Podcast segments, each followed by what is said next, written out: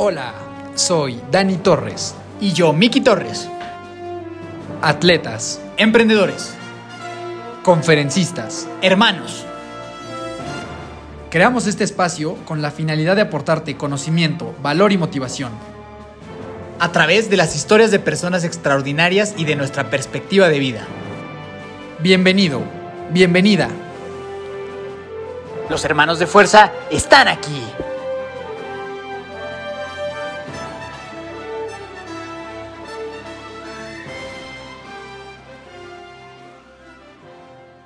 Familia de Fuerza, ¿cómo están todos? Dani Torres, Daniel Torres saludándonos en un lunes más, un lunes muy especial, un lunes de hermanos. Miki, saluda por favor a la familia antes de que presente a este par de extraordinarias hermanas. Mi querida familia de fuerza, aquí Miki Torres, muy feliz de saludarlos en un lunes más de esta bellísima tercera temporada y estoy convencido que este es un episodio que, te- que les va a encantar, que les va a gustar mucho y pues bueno, de su sección favorita llamada Hermanos de Fuerza Reloaded, en este caso, Hermanas de Fuerza Reloaded. Así que, mi queridísimo Dani, por favor, presenta a nuestras invitadas.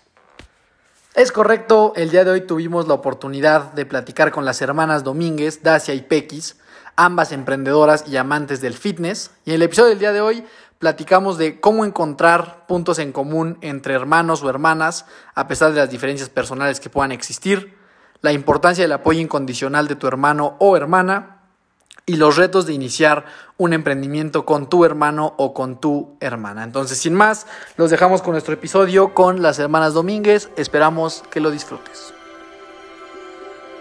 Mis estimadas hermanas Domínguez de Asia Pex, ¿cómo están? Bienvenidas. Ay, bien, Daniel. Muchas gracias, Bien, Dani. Dani, Hermanas Dom.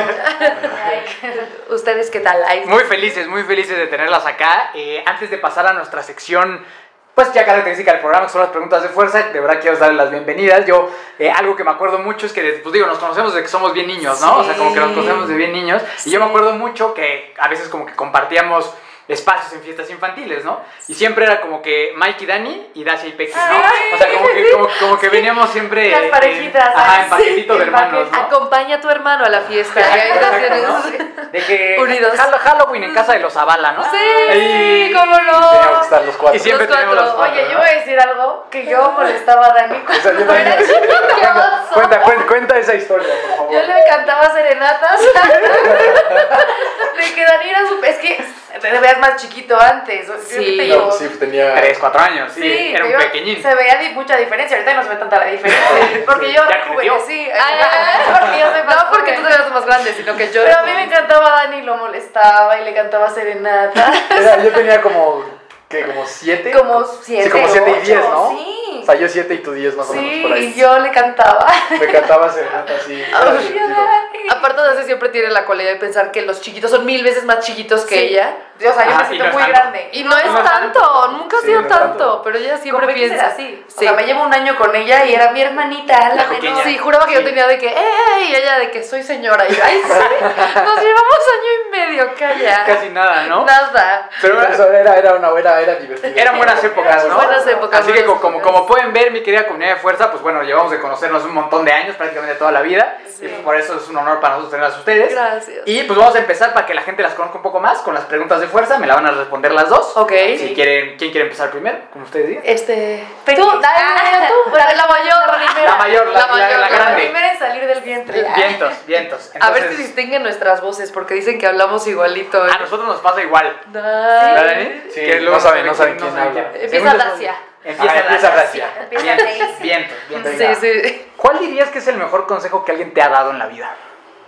Ay, uy, muchos, pero creo que el mejor que me han dado es una frase que es, somos las decisiones que tomamos.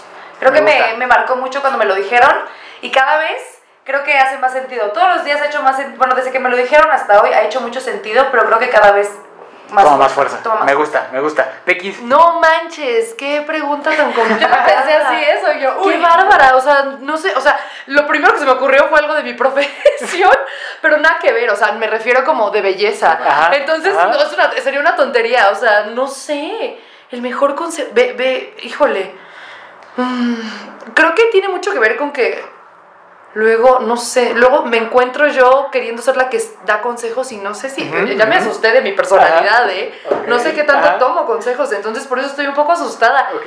Ni siquiera sé que les podría decir que es, ay, yo, hermana, dime algo que me hayan dicho, ay, soy yo, que me hayan ¿qué dicho. ibas a decir del Habla trabajo? de mí. El del trabajo está bueno. No, no, pero es, una es un tip de belleza. Échalo, échalo, échalo, échalo. El mejor consejo de belleza que me han dado es no te toques la cara. Es bueno, es sí me gusta, sí me gusta. Es bueno, es bueno. Lo siento, lo siento. Si se me ocurre algo en el, eh, ¿En el transcurso? en el transcurso. Pero es bueno, ¿eh? Ok, ok. No Es se bueno, toquen la cara para que no se arruguen, no se llenen de granos. Perfecto, es- esta va a estar más fácil. Ok. Si tuvieras un superpoder así tipo Avengers, ¿cuál escogerías? Híjole, es que te lo juro, estas preguntas yo solita me las autocontesto. Ay, qué Es que qué me encanta- preparada. No, a mí me encantaba entrevistar y me Sí. encantaría que me entrevistaran, la neta. Entonces soy yo, ¿qué contestaría? Pero luego uno quiere pensar como ya sabes, la respuesta más profunda, Más profunda, y deep. sí. Pero la neta es súper básica. A mí me encantaría volar. Claro, O sea, yo sí. siento que de que Sí, lo ay, yo- transportarme, ser invisible, pero es que siento que volar, la sensación de poder, no sé.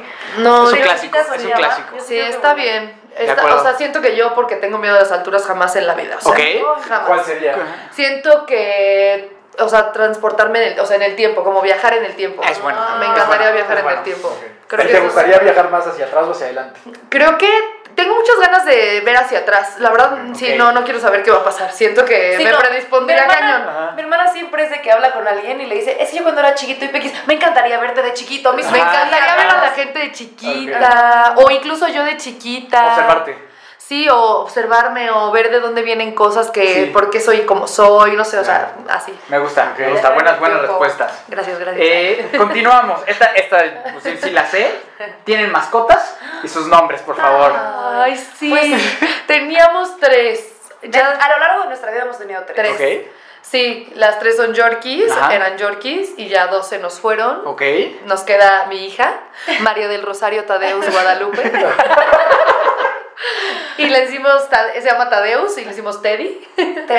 Pero- Pero, la- qué chistoso que nos lo pregunten, Sí. porque justo esta semana real, o sea, ¿qué día es hoy? Hoy es miércoles. Sí. El lunes nos dijeron que nos van a dar un nuevo perrito. Ah, viene un perrito en camino. semana llega uno, se va a llamar Gladys. Gladys. Igual Yorkie. Yorkie Igual, igual. Ok. O sea, Sí. casadas, casadas con los Yorkies. La neta Casadas. sí, sí estábamos con esa parte de adoptar un perrito. Mi hermana como que dijo, hay que adoptar. Y mi mamá y yo casadísimas con el Yorkie Pequis. No, ya hay demasiados perros, hay que adoptar uno. Sí. Y como que estamos en eso de, órale, va, hay que adoptar uno. Y se los juro, nos llegó, así llegó de que una persona nos dijo, tengo un Yorkie, se los regalo. Y nosotras, Sí, "¿Eso bien- está bien. Bienvenida Gladys. Sí, ¿no? Gladys. Bienvenida, Ay, Gladys. bienvenida, Sí. Ok, muy buena, Sí, buena gracias, respuesta. gracias, gracias. Siguiente pregunta, esta no está tan sencilla. Y ahora, ¿cuál es el peor consejo que te han dado? ¿O que has escuchado? Ok. También se vale que has escuchado. Ay, creo que aquí quien lo tenga primero, porque la neta O sea, quiero pensar. A mí se me ocurre que, o sea, literal, bueno, es que no sé si consejo, bueno, sí, cuando estaba por escoger como a lo que me iba a dedicar, mucha gente se me acercó a decirme que no escogiera lo que yo quería dedicarme. Me decían, no, eso no es una carrera, no te va a ir bien. Entonces estuve a dos de escucharlo, pero gracias a Dios no lo escuché. Ok. Entonces siento que para mí hubiera sido el peor consejo si lo hubiera seguido. Y es bien importante, pero creo que es algo, Sí. muy, algo muy común, ¿no? Cuando, Sí. cuando tienes en la familia alguien que quiere estudiar música o que quiere estudiar Sí. X o Y carrera que no es tan como atípico. como es tan común, siempre, el- siempre el consejo es ese, ¿no? Mejor vete por lo seguro y algo que te va a dar de comer, ¿no? Y como dices, Mike, es de la familia ese consejo. Cañón, o sea, sí. y es lo que más te pega, ¿no? Porque Sí. si tu familia te dice que no, es cuando más le das vueltas en tu cabeza de que no, sí, no, no, no. Y te hace dudar, ¿no? sí, Mucho, mucho. de acuerdo. Sí. Híjole, es que yo creo que como tal no hay consejo malo o bueno, siento que ya defin- de- depende de ti. sí. Y a mí, me, o sea, a mí me sugirieron una vez algo y yo decidí hacer caso. Y la neta es algo que me lamenté mucho tiempo cuando iba, me ofrecieron un trabajo. Yo estaba a punto de graduarme Ah, de la sí. universidad y había un trabajo que era mi sueño. Pero a mí me daba miedo, o sea, al 100 me daba miedo. Entonces yo buscaba gente que me dijera, no lo hagas porque se ve raro esto. Entonces, cuando alguien me lo dijo, yo le hice caso. Yo solo dije que alguien me diga que está mal, por favor, para que no lo haga. Y alguien me dijo, "Mm, está dudoso, no lo hagas. Y no lo hice y de verdad no era dudoso. Fue un súper trabajo que perdí, pero ya, ya superé esa etapa. Ok. pero decidí hacerle caso como Sí. al miedo. Sí, porque sabes que alguien como validara tu miedo, ¿no? Sí, exacto, Sí, exacto, justo, fue eso. justo. Entonces como que yo sí... Es muy interesante las dos, las dos este, respuestas y, y creo que todos nos vamos a encontrar en algún punto en la vida con esto. ¿Sabes? O sea, con que tenemos miedo de, de hacer algo y nomás estamos esperando que alguien nos diga, sí está bien que no lo hagas, Sí. o el otro, ¿no? que estoy dudando y a lo mejor alguien me va a decir, no, eso que, eso que tú estás diciendo mejor no. Es que, ¿sabes qué? Yo, yo he pensado mucho eso últimamente y literal son frases de abuelos o frases que toda la vida te dicen, pero son tan ciertas de cada quien habla como le va en la feria. Entonces, siempre vas a tener dos opciones. Alguien te va a decir, hazlo, arriesgate, y alguien te va a decir, no lo hagas. Y son dos versiones de alguien que le fue bien y alguien que le fue mal. Entonces, pues tú tienes que hacer tu propio camino y como que follow your 100%. guts, o sea, de que lo que tú quieras. Totalmente, totalmente de acuerdo. Continuando, eh, si pudieran invitar a tomar un café a quien fuera, vivo o muerto, ¿a quién sería? Yo siempre he pensado, o sea, yo soy fan de la gente que neta logra cosas muy cañonas. Ajá. Yo siempre he dicho de que yo decía a Michael Jordan, amaría ajá. platicar con él, así de que, brother, ¿qué traes en la cabeza? Ajá. O sea, él, justo Michelle Obama pensé, pero bueno, creo que Michael Jordan sería, es el primero que se me vino, entonces me voy Sí, por él. sí, está- está increíble Me eso, voy ¿no? por él. Ah, Michael. sí, Sí. Michael. Híjole, Michael. Michael Jordan, no sé, o sea, la neta yo siempre pienso en la misma porque es ídola y a mí me gusta mucho la actuación. Creo que es Meryl Streep, porque de verdad yo no entiendo a esa mujer, o sea, Sí. de verdad yo no sé cómo esa mujer lo Señorona. Señorona. Pasa por su cabeza. yo- Señorona. Señorona. Creo que son de los pocos personajes que puedes ver a diferentes personas, porque la neta hay personajes que ves a Jack Nicholson como un Joker en todo su esplendor, en todas sus películas, pero el Meryl Streep no. ¿Es ella o la neta ahorita que estaba el rush de las Olimpiadas? Sí me gustaría hablar con un atleta olímpico. Como estamos hablando del deporte, un Michael Phelps, una Simone Biles, de que neta te traten de materializar lo que pasa por sus cabezas a la hora de lograr lo que logran. Qué sueño. Como que Sí. sí, ahorita estoy más inclinada por el deportista. Entonces, Pues en Hermanos de Fuerza tenemos como cinco capítulos con campeones olímpicos. entonces- Nah. Ahí, ahí lo pueden escuchar, ahí lo pueden escuchar. o sea, Y al ser miembro ustedes ya de la familia de fuerza, luego les podemos conseguir ahí una- unos cuates, ¿verdad? Unos cuates olímpicos. Una reunión de fuerza con todos los etiquetados. el aniversario, cuando tenga el aniversario. Ahí vas a juntarte con los atletas. Con- medallistas, ¿eh? No solo, no solo atletas. A Meryl Streep sí lo veo más difícil. Sí, Eso- eso- sí, eso- sí, sí. Ahí estamos, en eso estamos. estamos ahí consiguiendo. Bien, bien, bien, bien, bien. Y, por, y por última, recomiéndenos una película, una serie o un libro o las tres. Ok. ver, chica. Ah, no, no, a ver. A ver, yo, película, la verdad es que me obsesiono con ¿Conocen a Joe Black? Ok. Creo que mucha ¿La gente la ha visto? Sí. Sí, sí, sí. Sí, la Yo visto. no, yo la, la he checado en Netflix y como que le voy a dar ver y no la Sí, veo. siento que tienes que tener un momento que tengas mucho tiempo porque es una película larga, pero Ok. es una película que para mí tiene Muy todo. bonita. O sea, conoce a Joe Black. Y de serie, This Is Us. O sea, yo estoy traumada con Buenísima. Sí, buenísima. Buenísima. buena. Garantía. Garantía. Garantía. Garantía, con Sí. su sello. Sello de garantía, hermano. Sello de garantía. Ay, El libro quisiera decirles, pero la neta lo voy a decir honestamente, soy súper mala lectora. Ok. Muy mala. Entonces, creo que el libro saca que se la vive leyendo. Yo leo más, pero ¿qué creen? Les voy a decir la verdad, nunca me aprendo los títulos de los... No sé si les pasa eso. No. Me choca. no manchen, es que yo siempre me dicen, recomiéndame un libro. Y yo, así de que, ay, me acuerdo perfecto qué dice el libro, pero no me acuerdo Del título. O sea, entonces, soy mucho de novelas románticas, o sea, entonces, eh. Pero podcast, seguramente también lo conocen Sí. Osotrava, Sí. el de Osotrava Sí, claro, Cracks, me fascina, o sea, soy fan. Este, la magia de ser tú también se me hace cool. ¿Y de Soy fan de los podcasts, ¿eh? O sea, fan eh, de película, ¿qué será? Bueno, serie New Amsterdam, ¿ya la vieron? Ah, muy buena, muy, muy Uy, buena, muy uy. buena. Yo sí, no. Muy buena, buena, buena. sí, mi sí, mi está hermana estaba bien sentida porque mi mamá y yo empezamos a verla sin ella. súper buena. ¿Verdad? Yo lloro. Me abrieron de que viéndola y yo, yo no la vi. Sí, la verdad. pero Está re buena. Sí, soy la fácil. La verdad, para las series, películas, no soy tan picky. Ajá. Entonces, ponme lo que esté Relativamente bueno y jala. Y yo jalo, ¿no? Pero libros, pues ahorita estoy leyendo uno que se llama Siendo tú cambiando al mundo Ah. y me está gustando. Ok. Me está gustando. El de Michelle Obama te gusta. El de Michelle Obama me gusta. Ok. Este- No, pues ya tenemos varias, varias recomendaciones. Sí, sí, sí, sí. Me gusta, varias, varias recomendaciones. Nice. Y pues bueno, esas fueron las preguntas de fuerza para que conozcan un poco más a las invitadas del día de hoy. Para. Y, y pues ahora sí, ¿no? Nos arrancamos para que nos cuenten un poquito más. Interrumpimos este épico programa para darte un mensaje de fuerza que seguro te va a interesar. Si algo de lo que hemos dicho a lo largo de este programa te ha motivado a incursionarte al mundo de los deportes de resistencia y necesitas un armamento para iniciar, te tenemos cubierto. Si estás buscando ropa para tu próximo triatlón, visita www.cadencepro.com y descubre los distintos productos que tienen para ofrecerte. Ahí mismo encontrarás la tienda oficial de Hermanos de Fuerza donde puedes adquirir nuestro trisuit oficial a un precio ridículamente accesible. También te invitamos a conocer Aéreo MX, quienes se van a encargar de cubrir tus pies con las mejores calcetas deportivas del mercado. Visítalos en www.somosaereo.com y luce como toda una superestrella. Y por último, si quieres exprimir al máximo los productos que Aéreo y Cadence Pro tienen para ti, entrena y compite con Senses, el mejor equipo de endurance de México, liderado por grandes profesionistas y seres humanos. Así que si quieres descubrir tu máximo potencial, únete a Senses, en donde por ser de la familia de fuerza te van a dar un superprecio. Y ahora sí, continuamos con la épica historia de nuestras queridas hermanas Domínguez. Sí, digo algo, mi hermano y yo siempre a los hermanos que invitamos tiene que ver como que empatizamos mucho como con las relaciones que tienen. Entonces por ahí me gustaría empezar, ¿no? Es un poquito de, desde su infancia que nos cuenten, siempre fueron así de unidas, de, de chiquitas no eran tan unidas, o sea, como que todo, cómo fue evolucionando su relación eh, hasta construir lo que ahora han construido, que digo, ya platicaremos de eso este, más avanzados en la conversación, ¿no? Entonces, quien quiera arrancar. Pues bueno, mi hermana y yo tenemos un año, nos llevamos un año, seis meses, que es nada. Nada. Yo siempre he pensado, y aunque suene muy cursi, dije, si tengo hijas me gustaría tener esta diferencia de edad. O sea, nos llevamos muy padre. Creo que nunca hemos tenido la necesidad de tener como muchas amigas. Yo soy muy amiguera, a diferencia de mi hermana, pero como que nunca he tenido la necesidad de voy con mis amigas a probarme ropa, voy con mis amigas a comer. Sí las veo, pero creo que siempre tengo ya una opinión que es la que más me importa. Entonces, de chiquitas como todo, o sea, tenemos una relación difícil. Somos, aunque muy parecidas de personalidades, sumamente opuestas. La gente casi siempre piensa que mi hermana es la mayor y que yo soy la menor, Sí. pero es porque Pequis es como de un carácter más firme. No quiero decir fuerte, pero es más firme con sus decisiones y yo soy como un poco más tambaleante. Este, desde chiquitas jugábamos mucho a las Barbies, a las muñequitas, veíamos películas. Ayer le decíamos a mi mamá, ¿por qué nos ponen a ver tantas películas? Mi hermana y yo no sabemos todo Disney de pies a cabeza. Mi hermana y yo a la fecha, 29 y 28 años, sacamos frases así random de películas de Disney. En nuestra vida cosa. cotidiana. sí.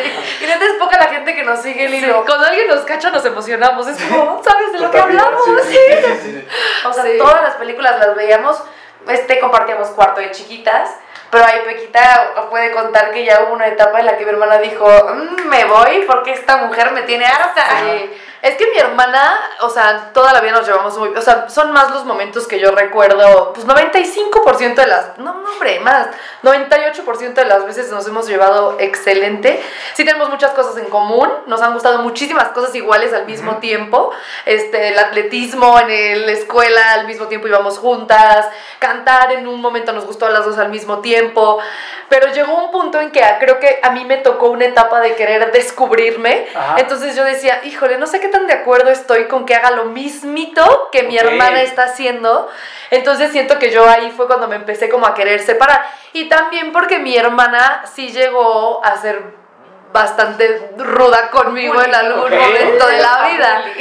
Pero me chocaba porque pues a todo el mundo le caía súper bien ella y Dacia así de que todo el mundo la quería y yo la verdad siempre fui un, bueno no siempre, de chiquita era muy amiguera y hubo un punto en que decidí ya no tener tantos amigos y en esa época yo me acuerdo que me daba mucho coraje porque yo decía, esta, Porque es les bien gusta ser la desgra- malvada". desgraciada conmigo en la casa y porque les cae bien, porque sí, en la casa así conmigo, pues sí me hacía travesurillas o, o sí, sí era como bully tantito, Ajá. entonces sí me la pasaba yo mal. Yo era bully. Entonces, sí, y por eso decidí, y lo que decía de que compartíamos cuarto, un día yo llorando con mi papá le dije, por favor, quiero mi cuarto sola. O sea, ya escapar. ya no puedo más, ya no quiero, uno por mi salud y otro porque ya no quiero como hacer lo mismo que hace mi hermana todo el tiempo y me dieron chance de tener mi cuarto aparte y bueno, yo estaba rayada de que en mi espacio y mi hermana súper indignada de que Súper al Exacto, para ti cómo fue ese abandono. Fíjate que yo nunca, de chiquita, no me consideraba alguien tan consciente de todo. Yo vivía la vida y así. Y mi hermana siempre fue muy consciente de que analizaba cada movimiento y yo solamente pasaba. Jamás pensé que era por mí. O sea, sí sentía que se quería ir, pero yo dije, ah, pues eh, mi hermana anda de rebeldía, pero jamás pensé que era Ajá. realmente yo. Hasta ya madurando y me enteré, o sea, ella me decía, es que me hiciste esto, esto, y dije, te lo juro, te lo juro, yo era bully, pero no sabía a qué grado te afectaba. Entonces, apenas, o sea, mi hermana y yo hablamos muchísimo. Eso fue Sí. como hace una semana que yo, es que ¿por qué te ten- me, me tenías miedo? Le dije, veme, güey, no doy miedo. O sea, soy alguien muy. O sea, parezco, o sea, no, doy, no, no creo que dé miedo. Y me dijo, no, gracias, porque seas esto y esto y yo. Y en mis terapias, yo soy mi terapeuta, es que mi hermana me tenía miedo y ya descubrí por qué. Ajá. Porque yo era como maldosilla. ¿Sabes? Como que a mí me daban momentos de que me enojaba y yo, Pequi, te odio, y me enojaba y agarraba sus fotos y las arrugaba y las soltaba. La gente va a pensar, va pensar que estoy loca, pero sí, yo era como, me daba la ira.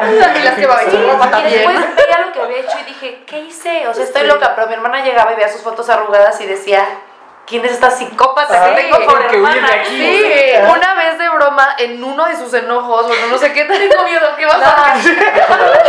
No, agarró un palo de escoba, Ah, sí. pero me persiguió con una cara, les juro que yo dije, me va a matar. O sea, yo digo, el fin. me va a matar, o sea, dije, es el fin de mi vida. Entonces sí, yo dije, no, ya, y yo era muy chica, o sea, yo quería jugar y ella, yo no voy a jugar contigo, y se subía, cosas así súper X, Ajá. pero que yo dije, bueno, ya, o sea, no puede Ajá. estar aquí rogándole que juegue Es que sí conmigo. era real que yo me sentía más grande. Sí. Ahorita nos ven y somos igual, o sea, na- Sí, es difícil sí. saber quién es mayor. Sí. Pero de chiquitas yo era muy larga y mi hermana era como chaparrita. Y Pequis era muy, fue, fue muy chiquita mucho tiempo Sí. y yo decía, mi hermanita la chiquita. Pero ella siempre buscó la forma de defenderme. O sea, mis papás siempre cuentan, cuando yo entré al Senca, que fue nuestra escuela de toda la vida, este, yo una vez perdí una cartera y yo era muy tímida y yo, es que pedí una cartera. Y mi hermana apenas iba entrando y yo, creo que la tiene ella. Y mi hermana más chica que yo llegaba, tú tienes la cartera de mi hermana, dámela. Y yo atrás escondida como, defiéndeme. Pero eso fue antes Sí, de que empezara a ser como maldosilla.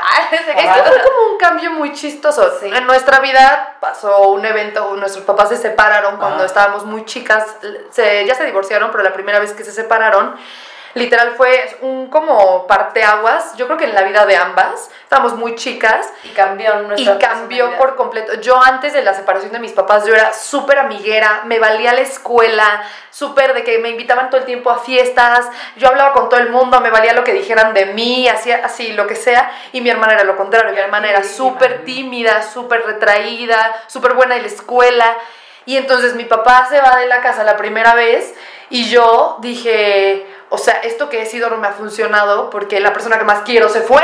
Entonces yo dije, yo tengo que ser ahora súper bien portada, chance de, este, no, no sé, como que empecé a dudar de, de la gente, empecé a tener desconfianza de los amigos, entonces ya no quise tener tantos Pero amigos. era 9 y 10 años. Súper chiquitas. súper Éramos pequeña. Sí, y mi hermana fue lo contrario, fue ahora voy a ser rebelde. la escuela me vale, literal, o sea, súper chistoso, fue 180 grados las dos, y entonces ahí fue cuando creo que empezamos a tener más problemas. O sea, de, de- de antes de niñitas no había bronca. No, era muy bien. Muy no, súper Jugar y Disney y Como- todas esas cosas, ¿no? Como los niños de que me peleé con mi hermana, abrázale y pídele perdón, perdón, y ya, Ya. sigamos jugando, Sí, ya ¿sabes? sí, sí. Pero ya más grandes sí empezaron como más, más problemas, o Sí, sea, y las dos estábamos mal, o sea, yo me tomaba todo muy a pecho y ella estaba con mucho enojo. Entonces yo no tenía amigos y decía, no, por eso no tienes amigos. Y yo, ay, en el llanto, en el drama tirada, ¿no?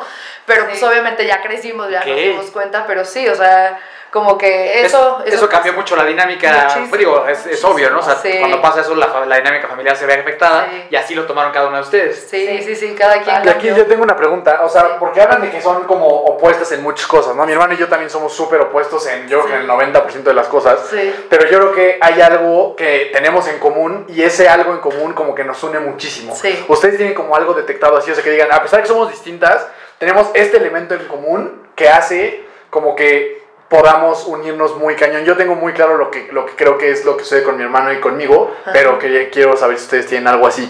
O sea, como hay, hay algún elemento, este, no sé, el tema a lo mejor de Disney y como este, este tema de las películas, o sea, como que hay algún elemento que hace que siempre, a pesar de los problemas, vuelvan a encontrar como ese punto en común y como que que las cosas sean como más amenas. compartimos muchas cosas y como Sí, dices, creo sí. que son varios momentos que podemos tener las dos juntas. Uno fue ver películas desde chiquitas, jugar, o sea, jugamos a todo juntos, inventábamos mil historias y como que cada quien ocupaba su papel. Y ahorita yo creo que el ejercicio y como esta pasión por cada una de su forma, por ser mejores personas y contagiar a la gente, nos empezó a unir más. O sea, ya tiene tres años que llevamos trabajando juntas. O sea, creo que que vas a decir algo más profundo. No, no, no, no, cero, cero. O sea, lo que quería decir es lo que platicábamos ayer. No, no sé si tan claro como ustedes, a lo mejor, pero creo que el hecho de que nuestros papás nos hayan educado de- con unos como valores tan, o sea, los mismos valores, O sea, al final del día sí tenemos gustos diferentes, pero siento que nuestra visión es la misma. No sé, o sea, no sé si me explico. Sí, como la visión de la vida en De general. la vida, ¿no? ándale, Sí. ándale, como que Sí. compartimos mucho como qué esperamos de la vida o cómo vivir la vida. A lo mejor no el camino, pero sí la forma. No sé si me Sí, sí, sí, explico. totalmente, la forma, pero no el camino. O sea, no Sí, sé. porque en, en nuestro caso, yo lo, lo he mencionado ya en el podcast, creo que en nuestro caso el tema del sentido del humor es lo que hace que siempre nos encontremos, ya sabes, o sea, como que yo sé que a lo mejor él tiene gustos completamente distintos, ahorita ya compartimos el deporte, pero pues eso tiene que cuatro años tal vez, Claro. o sea, tú siempre eras como más ajeno a eso, pero el sentido del humor siempre ha sido muy parecido, entonces, a pesar de las diferencias, yo sé que si yo le mando algo, pues se va a cagar de risa igual que yo, Sí, o sea, el meme- el meme lo que le da risa, Ah, ¿eh? está Me da cool, eso está padrísimo. eso es algo que hemos tenido desde siempre y yo siento que a pesar como de, de que seamos tan opuestos en muchas cosas, el encontrarnos en ese punto hace que todo sea como mucho más sencillo. No, bueno, eso es lo que yo, lo que yo siento. de- Está padrísimo. Está padre, y ahora que lo dices, por ejemplo, el novio de mi hermana es de que le manda memes y memes y Peggy es así como, a plática, de que no le Es que no soy tanto de Y Peggy no es memes. de memes, ¿no? Ah, sí. Pero te lo juro, yo le mando uno Sí. y se ríe. Exacto, y Peggy exacto, dice, la única persona que le hago mucho reír soy yo. Sí, sí, porque yo el humor de Peggy lo agarro así. El único que no son series, o sea, porque a mí me encantan sitcoms que yo, Peggy, por favor, vela conmigo. Mi hermana le ve, qué tontería. Pero eso como que no le da risa, pero las dos como que chistes que agarramos Sí. en puntos. Sí, O sea, no ciertas no sé cosas de chistes de películas y de así. películas, los de memes, humor. yo te enseño memes y yo, ve este meme. Y Poncho, su novio, es como, mándame para mandarle yo a ella, porque nunca se ríe con los míos. Pobrecito. Ya lo Ay, exhibimos. No, ya sé. Ay, no. Poncho. Pero es que yo creo que, o sea, yo sí creo que el sentido del humor es algo muy fuerte, o sea, que es algo como que puede unir a la gente muy, muy Sí, cañón. O sea, con que se rean de lo mismo, Sí. Está como muy cañón. Ay, es súper bonito. Sí, mi hermana eh, justo siempre ha dicho que la conquistan ella por la risa, o sea, de que alguien Es una la quiere claro, ¿no? conquistar, Sí, claro. sí, háganme reír. reírme. Ajá. o Sí, sea, sí, sí, mi hermana es así. Soy y como mi humor es complicado, no me agarra, a mí por ahí no me entra nada.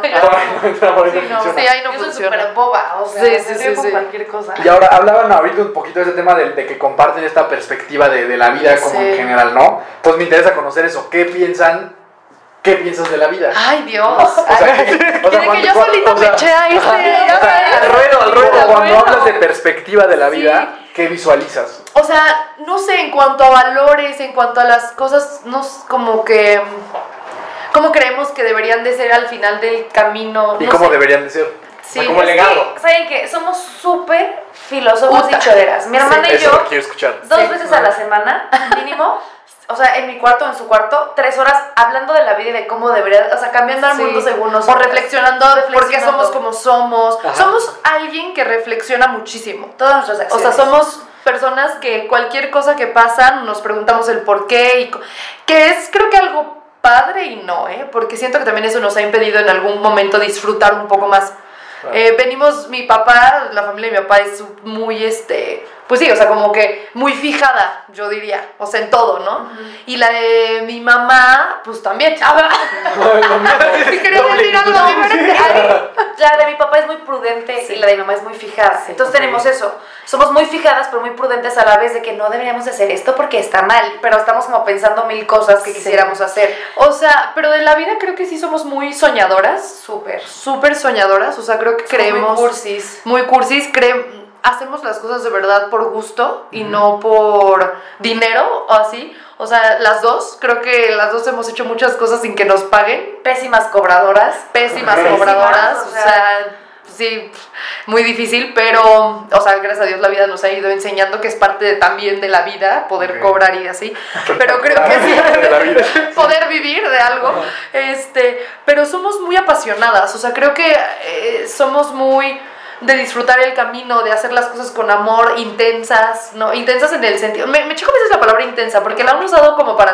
Como que la intensidad de Peggy le trajo muchas cosas Sí. malas la palabra, pero sí descubrimos que las dos somos súper apasionadas en lo que hacemos. Sí. O sea, Peggy pregunta, mi hermana, te lo juro, puede hablar de las Olimpiadas y tú puedes pensar, Peggy está enojada porque está hablando del tema X, por decirte algo, el tema de Simón Biles. Y Peggy, es que no sé qué, no sé qué, y se está enojada, pero no, está realmente Apasionada. muy Apasionada apasionada. en el tema. Apas- y defendemos todo. lo que nos, lo, en lo que creemos. O sea, si a mí me preguntas lo que sea de Disney, yo lo voy a hablar. O yo, yo con mi Peggy, es que si ven este musical, que es maravilloso, no sé qué. Y las dos así, pero yo lo hablo con tanta pasión Sí. que no me doy cuenta que me ignoran, ya sabes, de que a ellas no les interesa tanto. O mi hermana cuando nos va a hablar de algo, nos apasiona cada cosa que hacemos. Sí, Entonces, ¿Y ahora qué, y qué les apasiona de la vida? O sea, cuando hablan de este, o sea, este tema de, de combinar este tema de, pues como la óptica que tienen hacia la vida y la pasión. ¿Qué, qué, la- qué las mueve? ¿Cuál es ese drive que tienen para vivir una vida apasionada y de alguna manera intensa? A mí. No, no, por favor, no, Kiki. Chica, te quiero copiar. No, tú dijiste a mí. Es que yo creo que han sido muchas cosas, pero últimamente como yo me di cuenta que lo que más me hace feliz es dedicarme a lo que me gusta. Y es algo que me costó mucho trabajo, como que era muy soñador, pero decir, y mi hermana también me lo ha dicho, de que la gente, ¿cómo le hacen para dar clases o para levantarse tan temprano? Dije, es que a todo el mundo le cuesta, bueno, esas son palabras de Pequi, se las estoy parafraseando, pero ella me dijo, Dacia, es que a todo el mundo le cuesta levantarse temprano, o sea, a nadie es como, uh, 6 de la mañana, pero cuando te gusta lo que vas a hacer, como que no pesa menos. O sea, hay veces que yo, mi hermana ayer pregunta, ayer llega, llega y me dice, ¿qué haces en la computadora? Llevas horas en la computadora. Y yo, ay, sí es cierto, pero dije, es que me encanta lo que hago que no me había dado cuenta. Sí me pongo a veces de malas, a veces digo, no dormí, pero como que cuando te gusta, mm, es menos el peso. Entonces siento que hacer lo que te apasiona es algo súper valioso. Siento que es como una bandera. De acuerdo. ¿Cuál era la pregunta?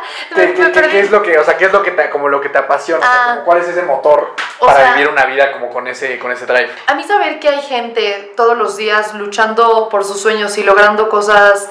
Yo, yo sé, hubo una un tiempo que me peleé, o sea, que me cuestionaban mucho. Yo siempre dije, es que venimos a hacer cosas, yo decía mucho, "Ven- venimos a hacer cosas grandes. Yo creo mucho en la grandeza. Y eh, había gente que me cuestionaba, ¿pero qué es grandeza? Y yo, pues es que para mí, sinceramente, grande es grande. O sea, para mí grande sí, sí crecimos nosotros como con el show, como con las reflectores, como con las luces, como que la gente se entere, como que hacer cosas que todo el mundo sepa. Entonces para mí grande es eso, o sea, para mí grande sí es cambiar muchas cosas, o sea, sí poder hacer que algo que está mal cambie de forma dramática y que a lo mejor beneficie a muchas personas en cantidad, o sea, yo sé que hay gente que dice, es que con que uno cambie ya, o sea, yo sí soy un poquito más Ambiciosa. ambiciosa, creo. Entonces, yo saber que es posible porque alguien más lo está intentando o saber que hay un Michael Phelps o una Simone Biles o un Michael Jordan o de mis maquillistas favoritos un Vinny Neil, un- haciendo cosas que sé que me gustarían y que al verlos sé que son posibles, eso me apasiona y me llena de decir, es duro porque a veces eh, me, soy muy dura conmigo por saber que pudiera estar dando más, pero es muy padre porque justo hace que diga, puedo más, o sea, ¿sabes? Como que no...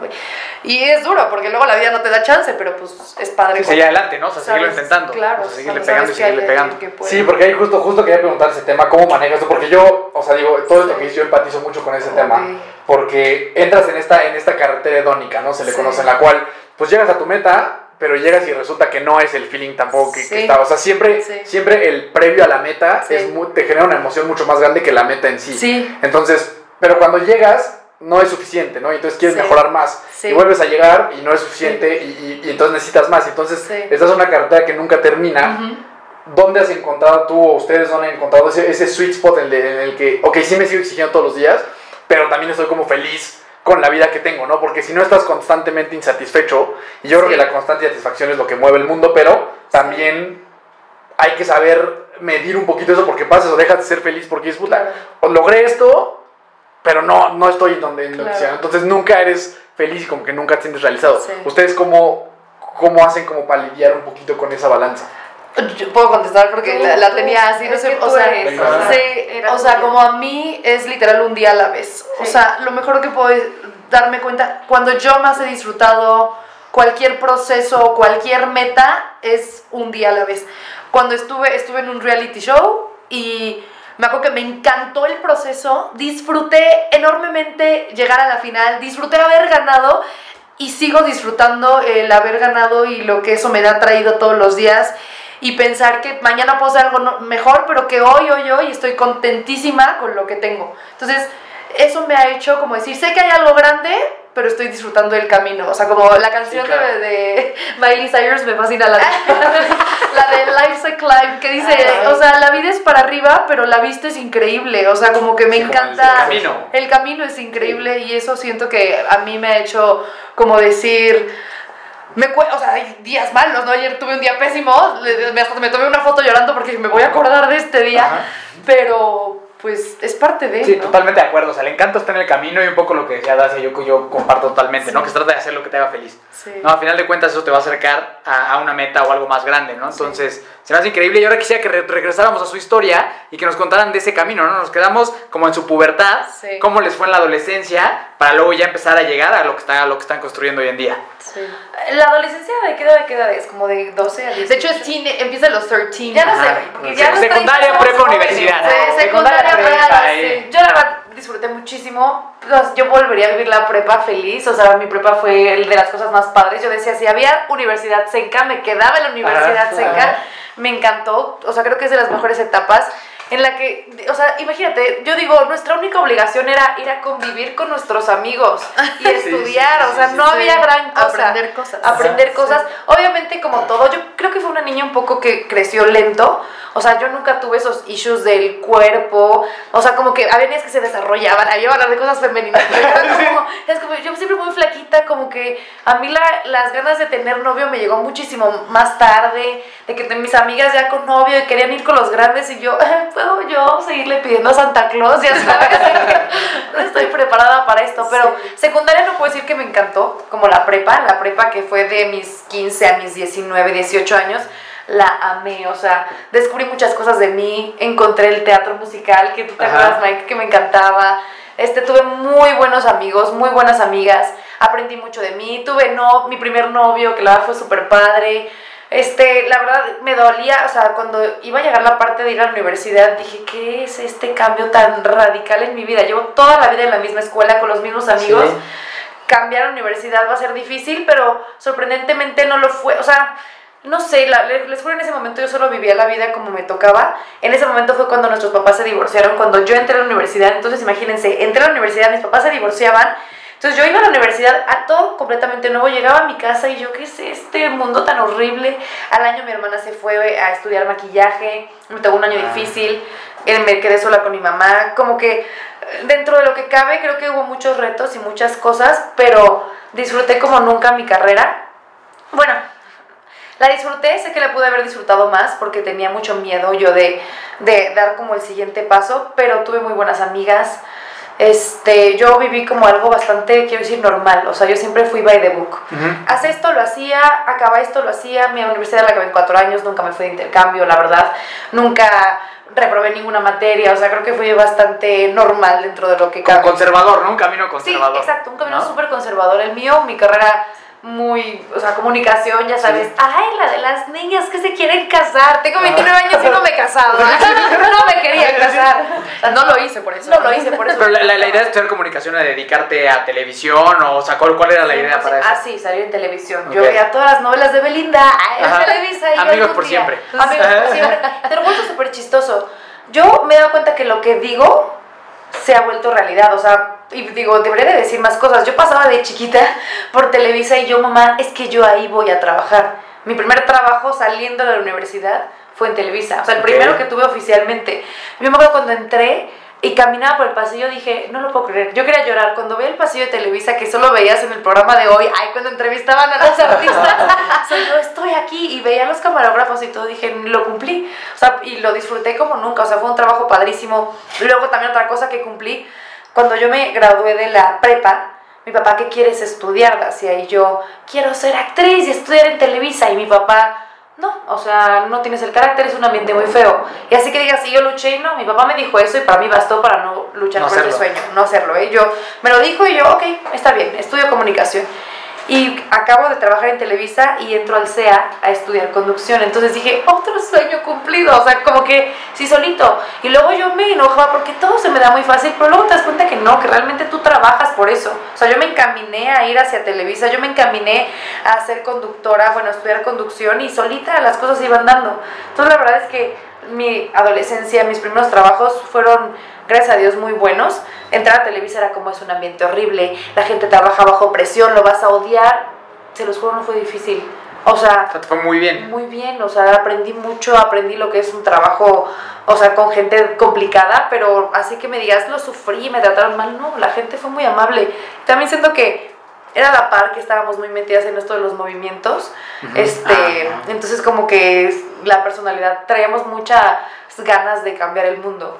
Entonces, Ok, es como ok, para- eso fue lo mío, ya. Oye, pero ya antes de llegar a lo, a lo de Pex, te quiero preguntar, porque justo yo creo que tanto yo como a lo mejor la gente que te conoció desde chiquitos, pues teníamos como esa idea de, así como a mí pasaba que Dani iba a ser futbolista, yo creo que en tu caso era como Dacia va a salir en la tele en al- o en algo, ¿no? O sea, en el teatro o en una novela o en un algo. Me interesa saber en qué momento eso ya, ya lo como que lo dejaste de lado, o sea, como qué pasó, porque seguro es algo que es complicado. Vale, seguro, se- seguro es complicado, porque y te digo porque lo sé, porque en mi caso fue el fútbol, Sí. y yo creo que en tu caso este, y llega un punto en el que haces como las paces con ese sueño, y es un momento bien cañón. Quiero saber en, en qué momento de tu vida llegó esa iteración. Híjole, es que quiero ser su. Yo soy muy chorera, entonces voy a ser súper, súper breve. Venga. Fue muy difícil, o sea, para mí yo me sentía una fracasada de verdad porque yo quería ser conductora de televisión. Se me dieron muchas oportunidades que no supe aprovechar. A mí me ofrecieron una vez cuando era estudiante ser conductora del clima aquí en Toluca. Dije que no porque yo era muy miedosa. Entonces si alguien me decía no, yo le, seguía- le hacía caso no. Ese fue el primero. Otra vez me ofrecieron ser conductora de Venga la Alegría. Y ese era el que alguien me dijo, no, está medio dudoso. O sea, no que lo lo dijiste hagas". al principio. Así que les dije al principio y fue, no, no lo quiero y otra vez. Entonces como que yo dije, esto no es para mí, yo solita me autosaboté. Saboteaste. O sea, y lo tengo muy claro ahorita, yo solita dije, no puedo, no puedo. Y yo con mi hermana del CEA llegaba llorando, es que no soy lo suficiente, si tú ves a mis compañeras, yo no nací siendo la modelo perfecta ni guapísima, todas son guapísimas y les dicen tú, te quiero.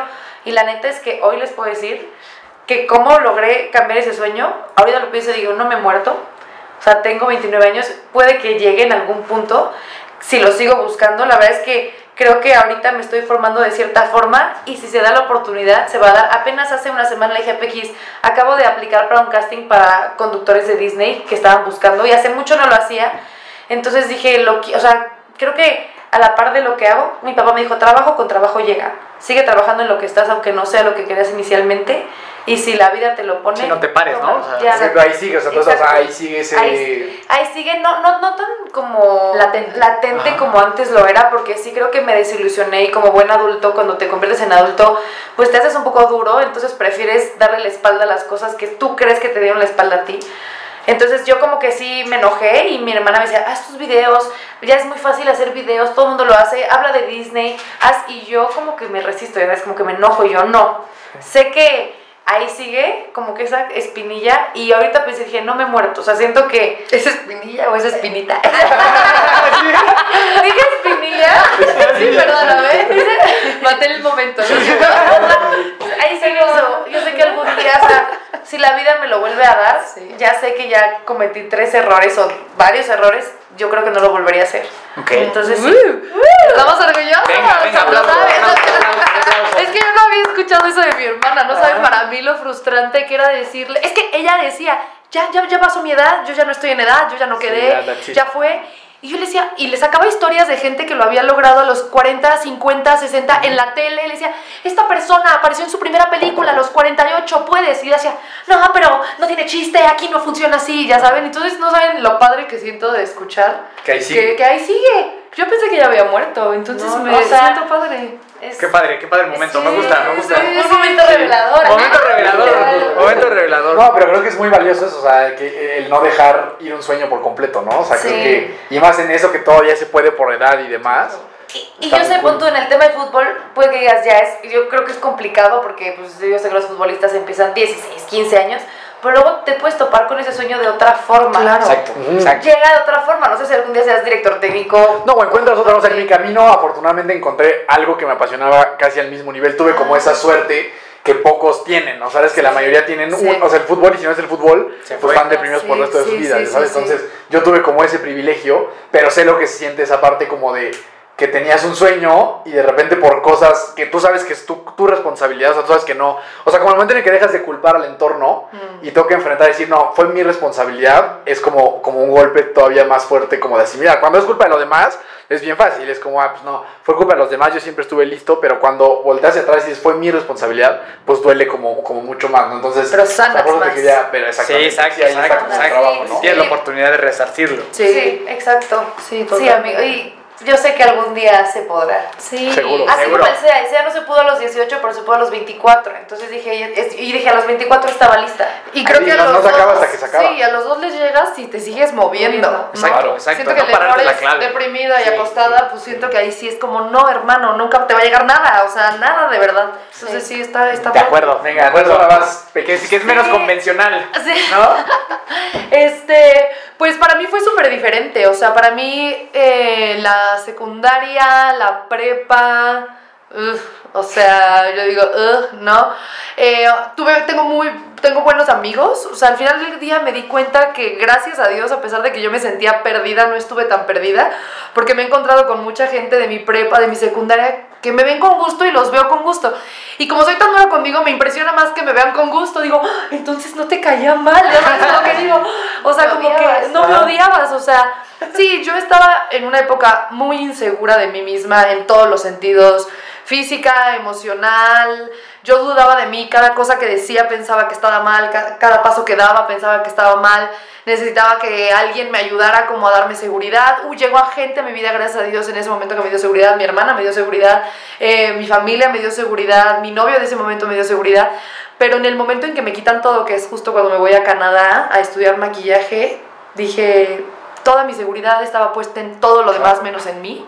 Entonces, para mí, irme a Canadá, que era mi sueño dorado, luché contra todo el mundo para irme. Mi mamá me dijo que estaba mal, mi abuelita me dijo que estaba mal, la gente, maestros del CENCA me decían, ¿por qué estudias eso? No, eso no es una carrera. Porque a lo mejor la, la escuela se me daba mucho en prepa, o sea, me iba muy bien. Entonces, como que obviamente me hicieron dudar, pero gracias a Dios siempre he dicho que yo aunque no creía en Dios en ese momento, este, o en lo que quieran creer, o yo que no creía en nada en ese momento, algo, a- a- siempre hubo algo ahí que de alguna forma no dejó que me perdiera en nada más grave de lo que a lo mejor me perdí. El año que me fui a Canadá, escogí estudiar maquillaje, lo único que me hacía feliz era ir a la escuela, pero el resto del tiempo yo estaba deprimida. O sea, O sea, mi hermana dice, o sea, lo quiero poner en paréntesis, que su gran desierto de la vida fue Sí. su sueño en Canadá. Ok. Lo que ella anhelaba tanto fue Sí, su- fue, Fue el- más mi- fue lo más Oye, difícil. pero yo, yo otro- un paréntesis Sí. también. Ese tema del maquillaje, ¿por qué? ¿Qué te, qué te movía de eso? O sea, ya analizándolo más, como ya después de que empecé a tomar terapia y bla, bla, bla, o sea, me di cuenta que me nació ese amor. Siempre, bueno, siempre he sido muy buena con las manos, soy muy creativa, muy pintaba, ha- hacía maquetas, lo que O sea, fuera, me eso encantaba. Sí, sí, sí, yo feliz. Sí. Entonces vi una vez un programa de televisión en el que a una mujer le cambiaban por completo la cara con maquillaje y yo, "Ah, es como pintar pero en las caras. Y Ajá. además, con mi autoestima baja en ese momento, dije, yo quiero hacerlo en mí. Entonces empecé a practicarlo en mí súper chiquita, como en secundaria justo, Ajá. que es cuando yo identifico que me sentía muy insegura. Entonces decía, no, quiero que el ojo se me vea más grande, la cara más flaca, la frente más lo que sea, ¿no? Y me di cuenta que el maquillaje pues me empezó a gustar y me empezó a apasionar y empezó a gustarme pues jugar con las caras y los colores y las texturas y dije, no manches, es algo que quiero hacer, quiero hacer. Entonces cuando llega la oportunidad de irme a Canadá ya llevaba yo, creo que pues me fui a los 19 y a los 12 Cinco empecé a maquillar, pues llevaba como 5 Seis. años, Sí, 6 un rato. maquillando. Dije, esto es lo que yo quiero hacer. Gracias a Dios, mi papá en ese momento me super apoyó. de repente. Sí, mi papá era así Ajá. como de que yo confío en ti. La relación de mi papá y mía fue muy extraña. Lo sanamos gracias a Dios, pero sí tuvimos una... Mi infancia fue difícil por la relación con mi papá, pero después de que como que él me apoyó, me fui a Canadá, viví mi... O sea, estuve deprimida. Justo ayer lo hablaba con mi psicóloga, le platiqué todo y me dijo, Pequis, estuviste deprimida. O sea, realmente tuviste es una depresión.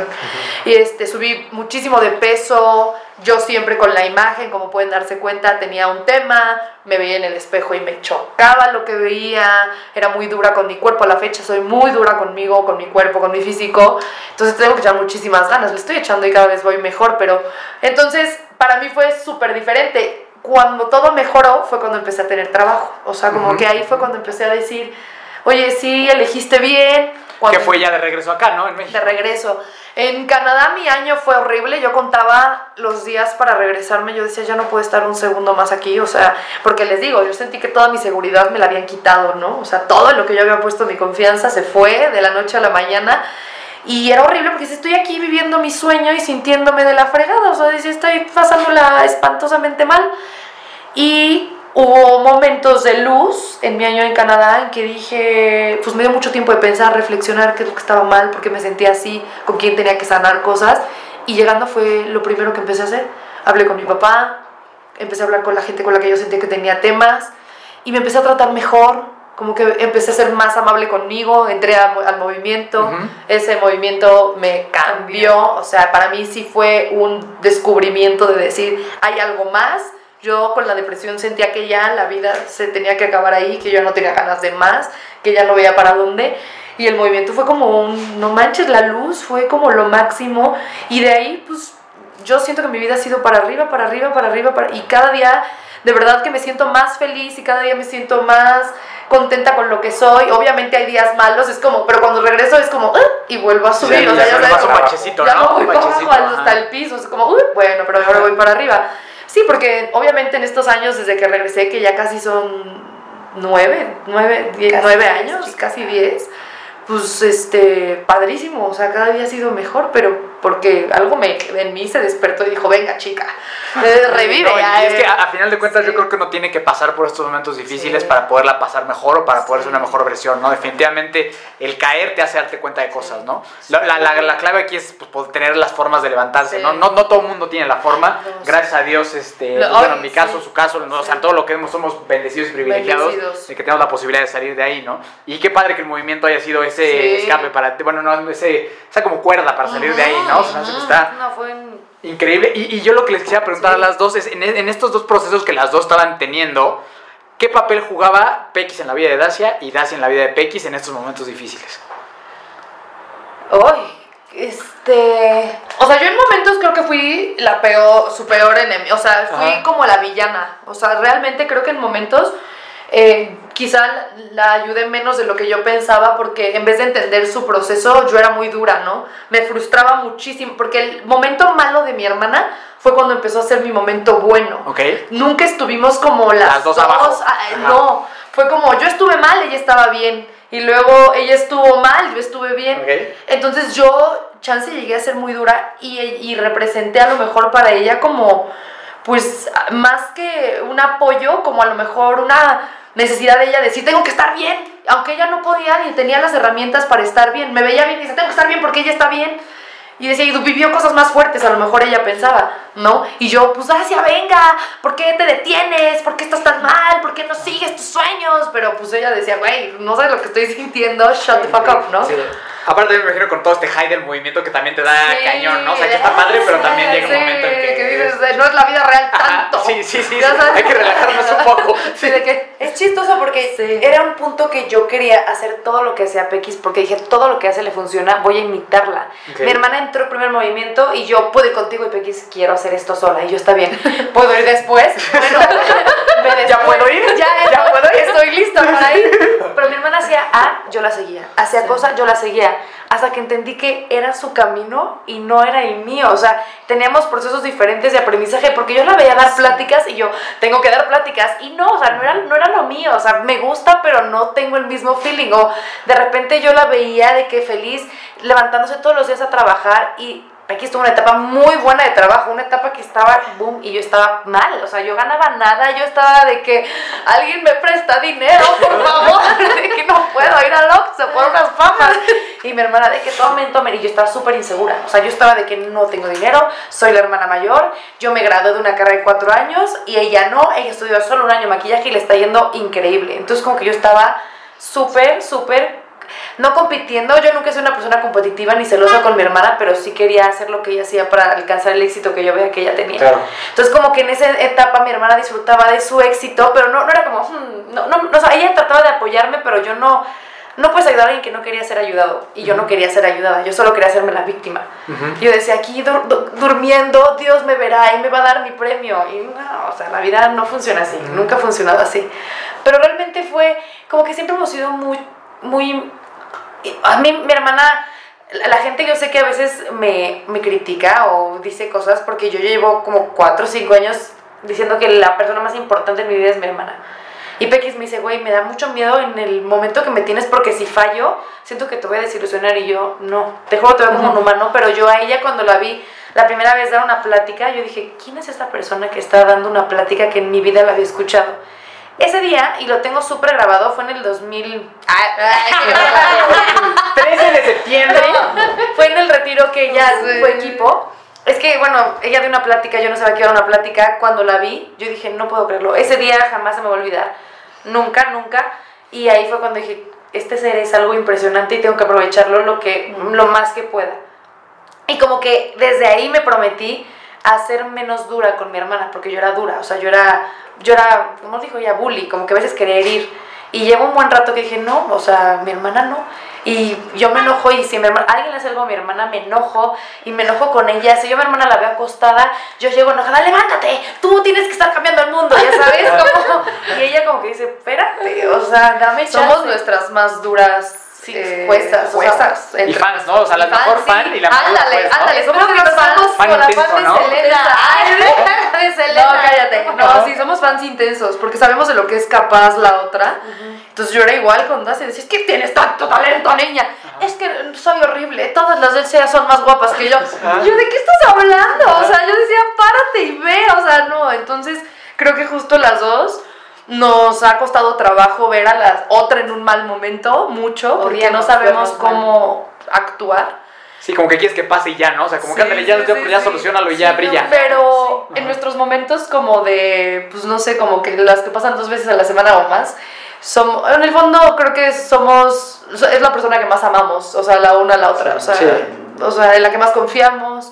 Somos duras, pero sabemos que solo, o sea, yo confío más en mi hermana que en nadie, o sea, ya saben. A mí una vez alguien me dijo, mi maestro de teatro, dijo, ¿quieren saber realmente qué- cómo son? Su opinión. Pregúntele a su hermano. Porque Claro. el hermano Sí. es la única persona que te va a decir con amor y con, o sea, cómo te ves. Objetivamente. Y Con la realidad, ¿no? Sí, Sí, Porque sí. un amigo, amiga, ay, te ves muy bonita, amiga. O, ay, sí, te, te queda bien, pero el hermano te va a decir, no, güey, la neta te ves mal, o ya sabes. pero, ¿sabes? O sea, como que el hermano es, o sea... Es el compañero de vida, a el final de cuentas, ¿no? Y sobre, y sobre todo, una vez más, ¿no? Es este privilegio que lo hemos hablado también en muchos episodios. No todos los hermanos tienen el privilegio de llevarse así. Sí, que independientemente de, la, de las diferencias, todos los seres humanos somos diferentes, ¿no? Pero que haya esta cosa en común, ya sea una o sean muchas, es un súper privilegio. Sí. Poder crecer al lado de un hermano a con el que le puedes ser 100% honesto, que sabes que independientemente si yo te dije esto o lo otro, sabes que en el fondo, si a mí me rompe la madre, él es el que va a estar, ¿no? O sea, Sí, como que si pasa algo y eso es, Sí. eso es bien bonito y, y bien privilegiado, ¿no? Totalmente. Y en su caso, a pesar de todo lo que han vivido, Sí. siempre es una constante, ¿no? Sí, al final siempre acabamos Y sabes que creo que es regresar a lo que dijimos al principio, los valores de nuestros papás. Porque creo que si tus papás te dan buenos valores, independientemente que tus papás se hayan equivocado muchas veces. Como pareja. como pareja, pero como papás, si te dejan buenos valores, creo que es algo de por vida. Luego Pequis ya nos sorprende de que familias ya más grandes, de que hermanos peleadísimos, de que la herencia, no sé qué, y Pequis y yo, please, tú y yo jamás en la Sí, vida claro. hay que llegar a eso. Como Sí. que lo tenemos muy claro de que somos hermanas y Va por encima de todo. por, Por encima, encima. de cualquier cosa. Y justo decíamos, chance, nuestros papás se equivocaron entre ellos, pero dije, pero claramente al educarnos no se equivocaron, o sea, porque al final, obviamente le hemos regado, pero al final del día creo que somos personas que nuestros errores nunca han sido algo como trascendental el de resultado que es bueno, sí, ¿no? O sea, el sea, outcome, sí, el outcome es Justo, bueno. entonces es lo que decíamos, que pues no sé, o sea, eso es- Tuvimos compartimos unos papás. papás. increíbles, o sea, es otra cosa que nos une. Que mis papás, gracias a Dios, nuestra relación con ellos está cada vez más sanada, entonces es otra bendición enorme, ¿no? O sea, Claro. poder decir, amamos a nuestro papá y amamos a nuestra mamá. Nos Sí. cuestan trabajo todavía Sí, las cada uno. cosas, ¿verdad? Pero los amamos, ¿no? Sí, sí, sí, O sí. sea, Oigan, y ahora cuéntenos ahora sí cómo entonces se encuentran en lo que hacen ahora, ¿no? O sea, ahora que ya trabajan juntas, o sea, cómo empezó esta, esta onda de Sweat, empezó desde antes y este nuevo proyecto que, que, que acaba de salir hace que un mes, más o menos. un Sí, un mes, mes, justo, cumplimos ¿no? un mes. Pues Suete es el, fue el primer indoor cycling aquí en Metepec, o sea, un estudio de bici como este concepto nuevo que de Nueva York salió hace 10 años. Pero an- antes de esto el deporte no jugaba tampoco una parte tan importante en sus vidas, ¿o, sí? sí, ¿O siempre? Siempre. Siempre. Eh, Hacemos atletismo de chiquitas y luego mi papá, obsesionado con el deporte, mi papá fue campeón nacional, fue el mejor en México en su época de badminton. Entonces, mi Ah. papá siempre hizo ejercicio toda la vida. Alto rendimiento. Alto rendimiento. Yo quería que fuéramos igual que él, la verdad. Sí, y él de que desde chiquitas, órale, ¿qué van a hacer? A correr, a caminar. 12 años, 12, al gimnasio. Y Pequis y yo, ¿qué? ¿Qué, ¿Qué es esto, ¿Qué es esta brother? vida? Vayan a correr. Y mi hermana y yo corríamos y de que, ¿qué estamos haciendo? Y ya por eso les cuento largo, nos encantó el deporte. Ok. Mi papá tarde o temprano lo logró y empezamos a ir al gimnasio desde los 16 años y desde esa edad hasta hoy no ha habido una etapa de nuestra vida que se ve interrumpida sin deporte. Ok. Solo mi año en Canadá. Año en 20 Canadá. kilos no fueron de gratis. Pero siempre fue de que gimnasio, mi, mi hermana hizo Spartan Race, hicimos carreras, Pequi hubo un año que era un toro, yo decía, güey, ven conmigo para golpear a la gente que me Ah. quiera, que me quiera atacar. Entonces, siempre el ejercicio estuvo, fue, es como parte de nuestra vida, o sea, es un hábito que se nos da. Entonces, un día estábamos las dos con trabajos eh, medio inestables. Ah, pues de hecho fue el día del temblor, del, del 17 de septiembre Sí. del 2017. Ah, ajá. Die- 19 de septiembre. 19 de septiembre, 2017. perdón, 2017. Sí. Hicimos un centro de acopio con esta necesidad de ayudar a la gente. Entonces, a ese centro de acopio era muy chiquito y Peque decía, ¿cómo lo vamos a lograr, brother? Sí. Total es que se hizo muy grande, muy famosillo en, en Metepec. Y una, una persona llegó a, recoger víveres y como que me vio y se fue. Y ya pasó. Es que ese fue el primer contacto y, nos y me contacta a los 3, 4 días. Dijo, oye, sé que son momentos difíciles, pero vamos a ver un estudio de, de spinning. Así lo dijo aquí en Metepec. Este, me late es un buen para ser instructora, ¿no te gustaría? Y yo, instructora de bici, jamás en mi vida. Y yo, bueno, le dije, pues la neta, no tengo nada que hacer. Y yo, oye, mi hermana y yo hacemos ejercicio juntas, ¿puedo llevar a mi hermana? Llévala, tráetela, les va a encantar. Yo que sí quiere ser instructora de spinning, dice. Y mi hermana, Pues órale. órale, va, órale, va. Y súper chistoso, llegamos Sí. a la primera junta y mucha gente que conocíamos, amigas nuestras, ahí como el mundo de muchos triatletas como de Toluca, ahí, no sé si conozcan a Diego Servín, o sea, estaba Ajá. Diego Servín, bueno, son amiguitos aquí que hacen ejercicio, bici de alto rendimiento, y estábamos todos. Y no- nosotros, pues sí, spinning, nos enseñaron una clase, nos enamoramos del concepto. Y como veníamos de esta parte del movimiento, de dar pláticas, el instructor nos dijo, bueno, y en esta parte de la clase hay un momento que se llama inspiracional, la clase es súper motivacional, pueden dar un speech, pueden hacer ejercicio. Y Dacia y yo. mi hermana y yo, ¿qué, ¿Qué? es esta mezcla Ah, perfecta gran combinación. De ejercicio con hablar. Motivación. Sí, y les juro, como la canción de los perritos, éramos 20 instructores los que empezamos a entrenarse, terminamos 3. Ok. Y de esos tres éramos mi hermana, otra amiga y yo. Y al final de cuentas esa amiga se fue y quedamos casi, casi les puedo decir que las que cumplimos todo el entrenamiento fuimos mi hermana y yo. Nos apasionó, nos encantó. Nos encantó. Fue algo que de verdad no, no, no sabíamos que existía. Como decía hace rato Dani, son cosas que llegan a tu vida y son pasiones que no Sí. tenías claro, pero llegan a ti de la nada. Claro. Entonces, la primera instructora que salió fue mi hermana. Estuvimos con Suet este, tres años. Tres años. Pero la verdad, mi hermana y yo, chismosísimas, nos metimos hasta en la, La, cocina, la nosotros. cocina. ¿Y cómo funciona todo? Ya sabes, este negocio. ¿Qué más tendríamos? O sea, pero porque nos gustaba, Ah, ¿no? Se encantó. Sí, encantó. Nunca Nos pensando en poner el nuestro, jamás, o sea, diciendo, nos encanta, ¿qué más Ah. podemos hacer? O Puestísima sea, la playera, Sí, pues, sí, tatuado el suéter. tatuamos. Nos encantó. Nos tatuamos suet. Entonces, pues por problemas de administración, el negocio como que nunca, Estuvo nunca crecía, estable. nunca estaba tan estable. Llega una persona que lo compra, porque los primeros socios, pues, como que no les interesó tanto seguir con el negocio, lo compra esta mujer. Y, esta señora llega con nosotros y dice, yo sé que a ustedes dos les encanta y yo quiero apoyarme de ustedes, díganme qué hago y juntas lo trabajamos. Una tipaza, de verdad una tipaza, Sí pasa. confió muchísimo en nosotras Sí. y nosotras, órale, va, Pero literal, de que, ¿qué, qué color pongo esta pared? Negro, negro será, o sea, todo, Ajá. todo, de principio a fin. Ella tenía, Sí. tenía el, el capital y las ganas de hacerlo y la Sí. verdad fue un equipo padrísimo Sí. que desafortunadamente se tumbó con la pandemia. O sea, llega la pandemia, todo esto que al parecer iba para arriba, Se fue. se fue. Se fue. Luego la dueña pues tuvo que cambiar de residencia, como que ella dijo, ella nos quería tanto, te lo juro, me atrevo a decirlo, que siguió un año pandémico con un negocio que de verdad para ella ya no pues, Era negocio, ya no era perdía lana negocio. todo. Solo todo- todos los meses perdía dinero. Pero Diario. ella nos veía a nosotras y te lo juro decía, Nos adoptó como sus hijas y sentía feo cerrarlo por nosotras. O sea, De que les decía- gustaba tanto, o sea, decía, que las te veía lo apasionadas. juro, era como, ¿cómo voy a quitarles esto a ellas? Lindísima, la verdad. Y les juro ganábamos nada, pero creo que Nada. si yo no nos y no nos no, No nos, importaba. Hacíamos todo. Sí. Sufrimos. Barríamos, trapeábamos, calábamos bicis, cargábamos bicis, recogíamos bicis de casas, las llevábamos, las traíamos. Hablábamos a los clientes. Ella y yo nos peleábamos con clientes, nos peleábamos, o sea, con equipo. con equipo, con todo lo necesario para intentar que siguiera. O sea, que viviera. Para que siguiera, ¿no? Sí, pues, o sea, Y, nos- pero sí aguantaron mucho tiempo, ¿no? O sea, casi el año, pandemia. sí. el año pandémico. Hasta que ella nos marca y nos dice, niñas, ya no Así es, puedo, acabó, no dijo, ya no hay forma que yo pueda sostener esto, pero se los vendo, o sea, quédense con él. Y empezamos a sacar mi hermana y yo casi llorando, ya sabes, dije, Nos "Sí". abrazamos, todo llega, hermana. Estábamos rayadas, te lo juro, rayadas, porque Sí, es lo que queríamos. Queríamos Sí. algo así, o sea, queríamos algo nuestro. La verdad es que por, queríamos quedarnos con la marca de Sued, decíamos, queremos Sued, no nos queríamos desprender de él.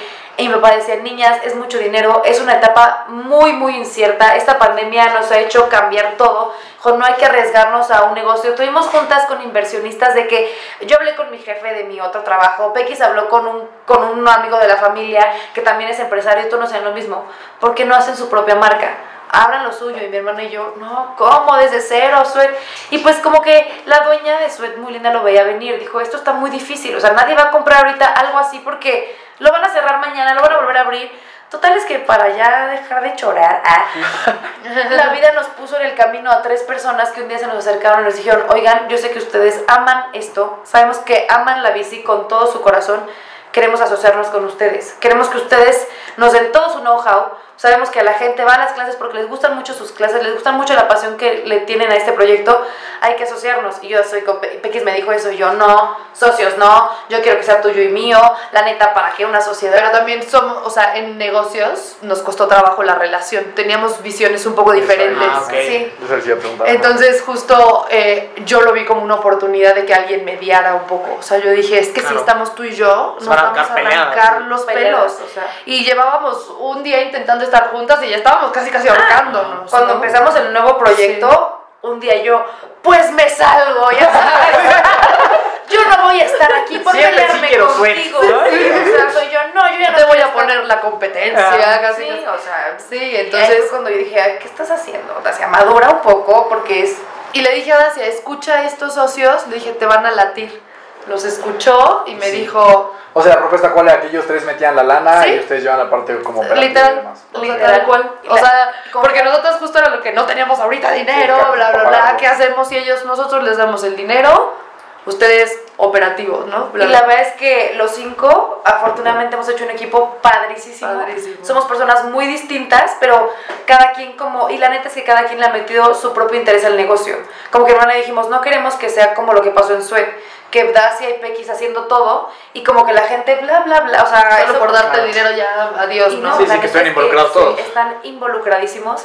Y este nuevo se llama Centro, o sea, hasta del nombre, o sea, el nombre fue algo que todos lo pensamos, o sea, de que los cinco horas, Horas. juntas, piense y piense, nombre, nombre, y uno decía, yo no sé, lo que ustedes quieran, tenemos una idea de que domination, ¿no? Porque éramos las hermanas Sí. Dom, y luego dijimos eh, dominar, pero no sé si se escucha como mucho de imponernos. Muy rudo. ¿no? Sí, muy rudo. Sí, domi- y como que- Flow salió, o sea, salieron varias cosas, la neta, pero Centro, cuando un socio lo dijo, esto lo aceptó, no fue nosotras, lo dijo, ay, ya que se llame Centro. Y nosotros, espérate, un momento ahí, pongámosle la Z y ya nos latimos el nombre. de- y por todo lo que era para nosotros, ¿no? Centro, volver a ti, el Sí, centro sí. de ti, el core además, Sí, sí, sí. pero C- y con Z para, ya sabes, como que nos encanta, o sea, nos encantó. Y luego el eslogan, de que cuál eslogan, pensándolo años, y nuestro eslogan es aquí es.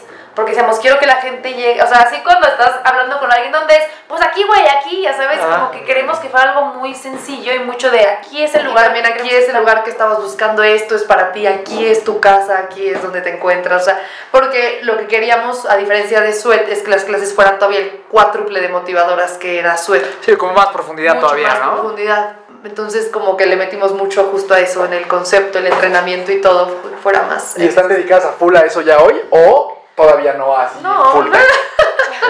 Ay, amigo, a ver, ¿Cómo ¿qué empiezo? no hago? Ay, sí, no. Cada quien tiene todo. sus- la- to- los cinco socios todos tenemos trabajos aparte. Ok. Mi herma- yo trabajo como relaciones públicas en una empresa, hago freelance, pero centro sí es como a lo que me gusta, lo que me quiero dedicar Sí. toda mi vida. Ya sabes de que yo sí me veo, sí lo proyectamos muy grandes y es como un proyecto que queremos que crezca. Ahorita estamos empezando y nos encanta. Y mi hermana pues maquillista, Mm, maquillista. no full time porque Sí, maquillo, doy clases de maquillaje, doy clases también de barre, de ejercicio, que es Ajá, como pilates, yoga, ballet, clases en centro, redes sociales un poco también, y pues lo que nos digan es bueno. que salga, Ah, ¿no? sí somos muy workaholics. Porque como les decimos, somos malas cobradoras también, entonces... a ver, aquí yo pa- para ir cerrando un poquito, Sí, sí, creo sí. que un tema bien importante que compartimos, creo que, que los cuatro afortunadamente, es que tenemos la, la fortuna y el privilegio de hacer lo que nos gusta, ¿no? Que eso es muy raro, la verdad es que la may- o sea, el mayor porcentaje de la población no tiene esa, esa dicha de poder hacer lo que le hace feliz y lo que le gusta. Entonces, pero ustedes, ¿qué le pueden recomendar a estas personas que hoy lo que los detiene es el miedo? Es decir, hay mucha gente que dice, pues es que yo muero a lo mejor por ser maquillista, neta sé que es mi pasión, pero ay, no, no sé qué tanto puedo vivir de eso. A lo mejor mejor voy a pedir una chamba y que me den mi sueldito y con eso me quedo. O a lo mejor alguien que quiere hacer un emprendimiento similar a este tema de, de- del, del indoor cycling, de otra cosa, pero se detiene por ese miedo. Entonces, tenemos muchas Sí, o- o personas. el simple hecho de dar una clase, ¿no? Sí, o sea, tenemos mu- muchas personas que no hacen lo que les gusta. por miedo. Muchos por, exacto, porque yo creo que los detiene muchas veces el miedo. Entonces, ¿qué le pueden decir ustedes como hermanas que tienen la fortuna de hacer lo que les gusta a esta gente que de repente está medio detenida y dice, ay, es que esto lo sé que es lo que me encanta, pero no sé, o sea, mejor, mejor lo juego, juego a lo seguro, ¿no? Yo les diría que vayan a terapia. Te voy a decir que primero que nada hay que ver de dónde viene ese miedo para mi gusto. Muchas veces es miedo a tu propio éxito, a tu grandeza, muchas veces es miedo de lo que te ha pasado y muchas veces es mucho más fácil cuando empiezas a sanar justo esas cosas que te pueden atormentar. Sanas, te das cuenta que pues, o sea, sí, ya sané, puedo hacerlo, ¿no? Por ejemplo, ahorita yo creo que eh, un miedo que tengo es a la grandeza. Entonces, hablándolo con mi terapia, estoy trabajando justo qué es lo que me da miedo de la grandeza, fracasar, quedar mal con la gente, no cumplir mis expectativas. Entonces, cuando empiezo a limpiar eso, me doy cuenta que a lo mejor soy capaz. Pero yo les diría de verdad que, o sea, como analizar un poquito más a fondo, con ayuda de alguien que te ayude a guiar, a mí es lo que más me ha funcionado. Y muchas veces, si tienes tantas ganas, cuando tienes demasiadas ganas, siempre va a haber un pequeño miedo, porque el miedo creo que también es emocionante, Te significa que algo padre viene a lo mejor. Pero siento que también muchas veces eh, realmente escuches si eso es lo que tú verdaderamente quieres, porque siento que cuando en el fondo, fondo, fondo lo deseas, no pones tantos pretextos y solo empiezas a caminar hacia eso que quieres. Entonces yo creo que son esas dos cosas, vayan a terapia y... Sí, es que, no sé. No sé, me quisiera decir una frase súper padre. Sí. Pero realmente a mí lo que me ha salvado desde diciembre a hoy, y salvado no porque he estado en una parte de a punto de morir, pero fue la terapia. O sea, de verdad, creo que conocerte a ti mismo, escucharte y que alguien te vaya guiando es lo mejor que puedes hacer por ti, es una gran inversión.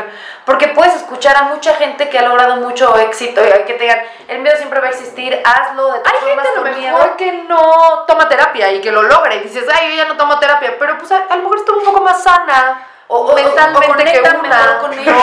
Sí, o sea, Perdón por interrumpirte. No, no, sí, tienes Porque a lo mejor pienso, dice Michael Jordan, yo nunca fui a terapia, ¿no? Pero luego es gente que la neta no se conflictúa tanto y cuando tienes tanto miedo, siento que hay algo más detrás que solo ese miedo. Siento que hay cosas más grandes que estás arrastrando, como justo el fracaso, como no sé. Y pero- justo lo que hace la terapia, o sea, es llegar a la raíz del miedo. Sí. Y, y no es tan fácil detectarlo si no tienes tanto... o alguien que te llegue, o tú solito, a lo mejor chance no eres el que va a terapia, pero pues analizar un poquitito más de dónde está viniendo todo eso que estás sintiendo, siento que es Y más también valioso. creo que eso es ser muy honesto contigo. Mm. O sea, ser honesto es... ¿Qué me dijiste ayer? Una frase súper padre de que la mentira...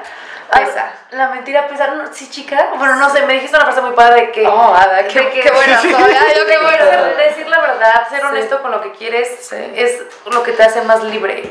O sea, Sí, sí, ser honesto con quién eres y con lo que Eso, quieres, ¿no? O eso, sea, es que sí, aprender eso. a aceptar la realidad de quién eres, hasta Sí. dónde puedes, lo que quieres y sobre eso trabajar, ¿no? Exacto. O sea, yo creo que esa, esa es la clave al, al, al éxito, ¿no? Ya ven, por eso dicen que los terapeutas somos la solución a todo. Ahí está, póngale rewind y escúchelo diario en la mañana. Ah, Es que es eso. Es que sí, es Sí, real, totalmente, es real. totalmente de acuerdo. Sí, sí, pues yo creo que yo creo que hay mucha gente que tiene bases de cemento y bases de agua. Y cuando tienes una base de agua, pues te hundes al, al- al primer instante. Y creo Sí, que eso se consigue con autoconocimiento. Sí. Y creo que el autoconocimiento tiene que venir. Pues sí es difícil como que solito digas, oh, me voy a autoconocer un día en la noche. O sea, como que es bueno que tengas sí. un especialista que te ayude, que te ayude. como a eso para que cuando tienes una base sólida y sabes de dónde vienen los miedos, sabes de por qué sientes lo que sientes, por qué piensas lo que piensas, pues entonces cambiar de dirección y ser una mejor versión de ti mismo se hace mucho más sencillo que decir, puta, nada más estoy enojadísimo y estoy súper triste, no tengo idea de, de por qué, ¿no? Entonces es una base de agua en la que pues te ahogas literal en, en- en un vaso de agua, ¿no? Ante cualquier problema solo es reactivo y se hace un descontrol absoluto. Y Sí. es una tendencia, la repites y la repites. Y nunca sabes por qué. Y que va a hacer que, que- que va a hacer que todo después sea sencillo, pero también va a ser bien doloroso ir ahí. Y va a ser bien difícil Sí, a lo es- que te vas a enfrentar y a lo que Sí. te vas a confrontar, ¿no? Y- y- y no es un camino- No es un camino fácil, Sí. o sea, pero es el mejor, ¿no?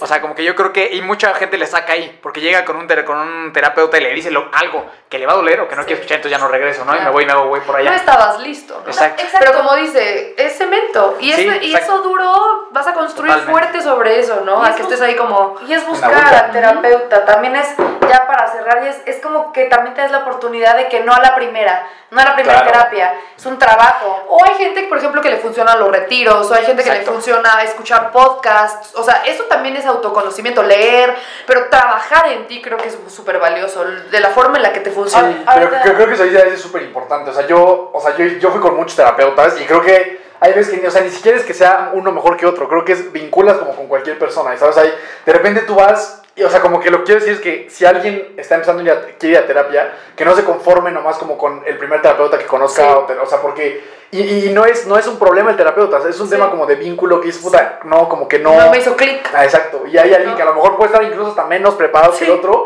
y, y- haces como un clic cañón y entonces todo resulta como mucho mejor, ¿no? Justo. O sea, como que prueben, o sea, si es uno y no lo sintieron, pues otro y otro y otro, así Sí. 5, 6, 8, 10 Sí. Y en algún momento van a llegar y decir, puta, aquí es, ¿no? Aquí es. Y ya Como el centro, Aquí es como el centro. ¡Ay, ay, ay, está el comercial. Nos entendiste el concepto. el comercial. El comer- el comercial del centro. buenísimo. Y sobre todo también para cuando tengamos hijos. Yo lo que quiero es como que cargarle la bolsa lo menos posible a mis hijos, ¿no? O sea, entre mis traumas, sus traumas, la vida, el, el Las clima, pandemias, sí, no ya es suficiente, ¿no? Sí, Imagínate. dices, no manches. Todos los tocados que Sí, estamos por la pandemia, Sí. y que luego te vengas a tener un hijo y tú todo mal y tu hijo todo cargando todo lo que traes. Por eso también es la buena la terapia, ¿no? Le quitas Es peso muy bueno. La terapia es muy bueno, muy sanador y todo el mundo debería de venir, debería Está venir conmigo sobre Exacto, todo, ¿no? debe venir conmigo.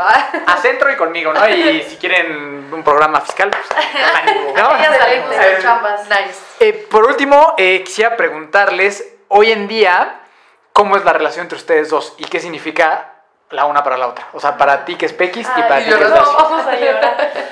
Creo que, gracias a Dios, ahorita en, en nuestra casa donde vivimos mi mamá, mi hermana y yo, y también mi papá, es súper chistoso. Los cuatro miembros de nuestra familia estamos en terapia. O sea, ya. Y nos- Al mismo tiempo Al mismo tiempo, todos, sí. todos. Entonces, es una etapa que yo puedo decir que familiarmente estamos muy plenos, o sea, estamos en una etapa de descubrirnos. Híjole, es que para mí mi hermana yo no soy muy buena con las palabras, como describir lo que siento, la verdad me cuesta mucho trabajo, pero ella es, no quiero decir Pilar, porque Pilar yo sé que es algo que le estoy dando mucho, pero es que es, es una inspiración, Pequis, en mi vida, o sea, verla ahí todos los días, saber que está ahí, me da tranquilidad, me da paz. Es difícil porque ella puede que en un- el próximo año su vida cambie un poco y se vaya a otro lugar. Entonces yo, me, me- yo dije, ¿cómo me siento de eso? Decía, Pequis, ni me digas que te vas, no lo digas, no me gusta ni siquiera escucharlo. Pero ahorita lo acepto y digo, es, Pequis esté en Italia, esté en donde esté, es mi hermana y yo creo que tenemos una conexión súper especial. Ella para mí es, creo que es la persona más importante en mi vida hoy. O sea, lo siento mamá, lo siento papá, pero yo creo que lo saben, que Pequis está en número uno. Y le agradezco a Dios que me haya puesto una hermana como ella. O sea, yo creo que somos pocos los privilegiados, y lo he dicho, de tener a alguien como Pequis en nuestra vida.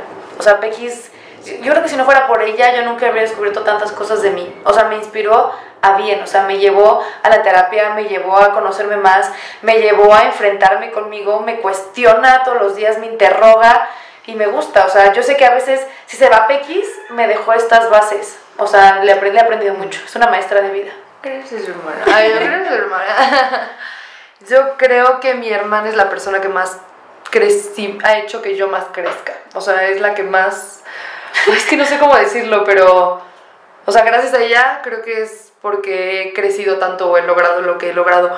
A lo mejor fue, es mi maestra. O sea, ella a lo mejor no lo piensa y no lo sabe, pero a lo mejor... em, Sí, que en su momento a lo mejor sea tan dura a veces conmigo, es lo que más me motiva como a ser mejor, ¿no? Como a decir, pues puedo dar más, puedo ser mejor. Y igual, o sea, es como la persona en la que más confío en el mundo, con la que más confían, este, tranquila, segura me siento. Eh, y sí, o sea, como que a la que le cuento todo de pie a pa. Entonces, estoy muy contenta, sí, de que también sea mi hermana.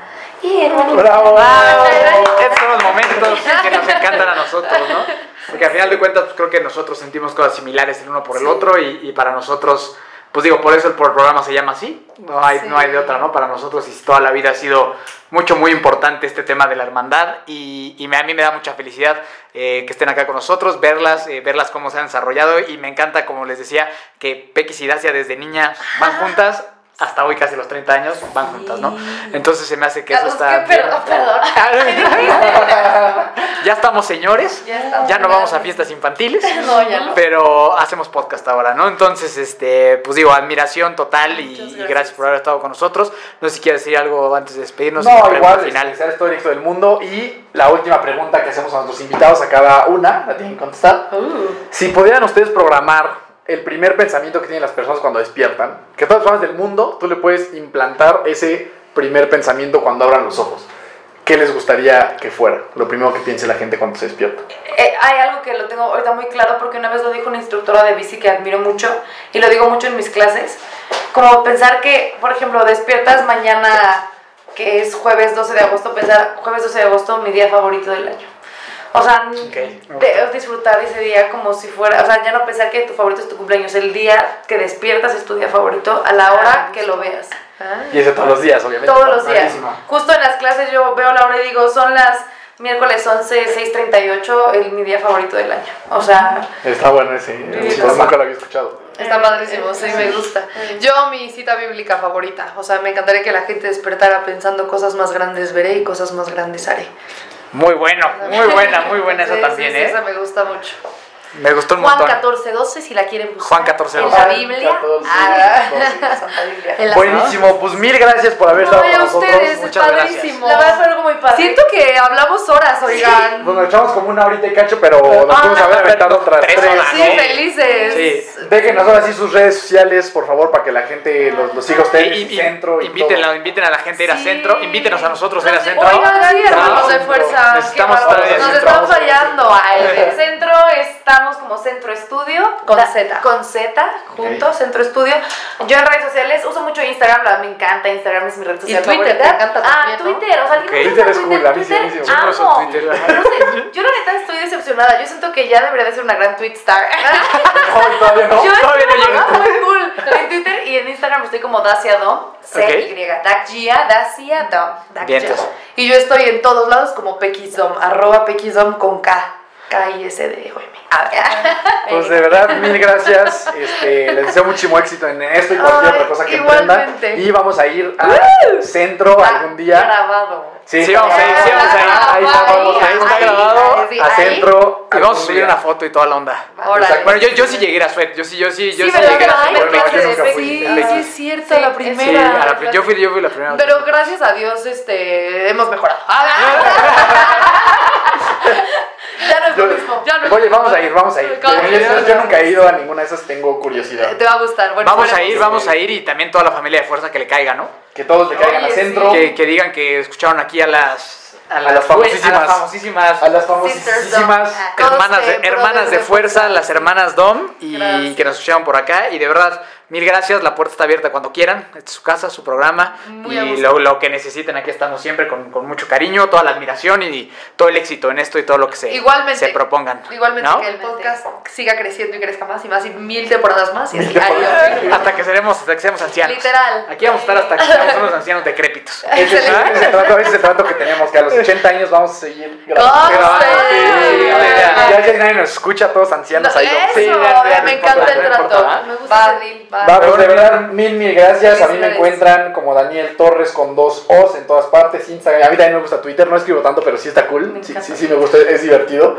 Este, y pues nada, ahí me encuentran. Y de nuevo, mil gracias por, por haber estado con nosotros. Y como dice mi hermano en su casa, cuando quieran, bienvenidas gracias. siempre. Gracias. Perfecto, pues mi querida comunidad de fuerza, nos escuchamos la próxima semana en esta épica tercera temporada. Agradecer a, a los patrocinadores, a nuestro nuevo productor, eh, que ya luego le pasaremos sus, sus datos también, por si están interesados en hacer algo. Y nada, me buscas como Miki Torres C, estamos como hermanos de fuerzas en todas las plataformas que existen donde puedas escuchar un podcast. Y listo, gracias a los a todos, a los patrocinadores, a la gente que nos escucha, eh, los amamos por siempre y recuerda siempre que nunca te rindas y la buena suerte te encontrará.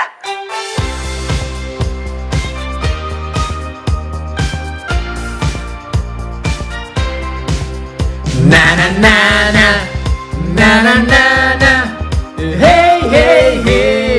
Adiós